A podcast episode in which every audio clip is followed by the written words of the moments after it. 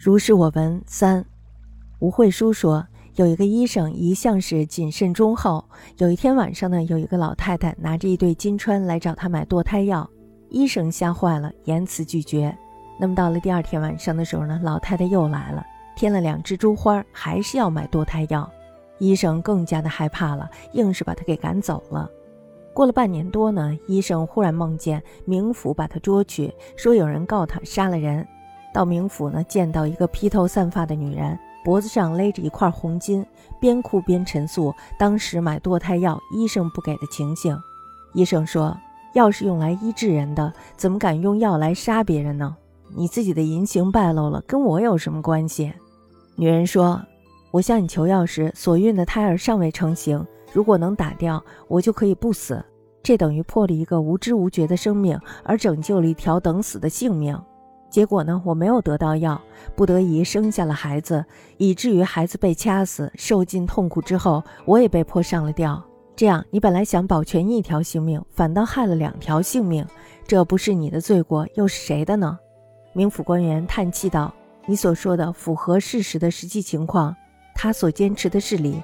自宋朝以来，不去思考事情发展的利害关系，难道就只有医生一个人吗？你就别追究了。”判官啪啪地拍着桌子，把医生给吓醒了。吴慧舒言：医者某生，素谨厚。一夜有老敖持金穿一双，买堕胎药。医者大骇，郡拒之。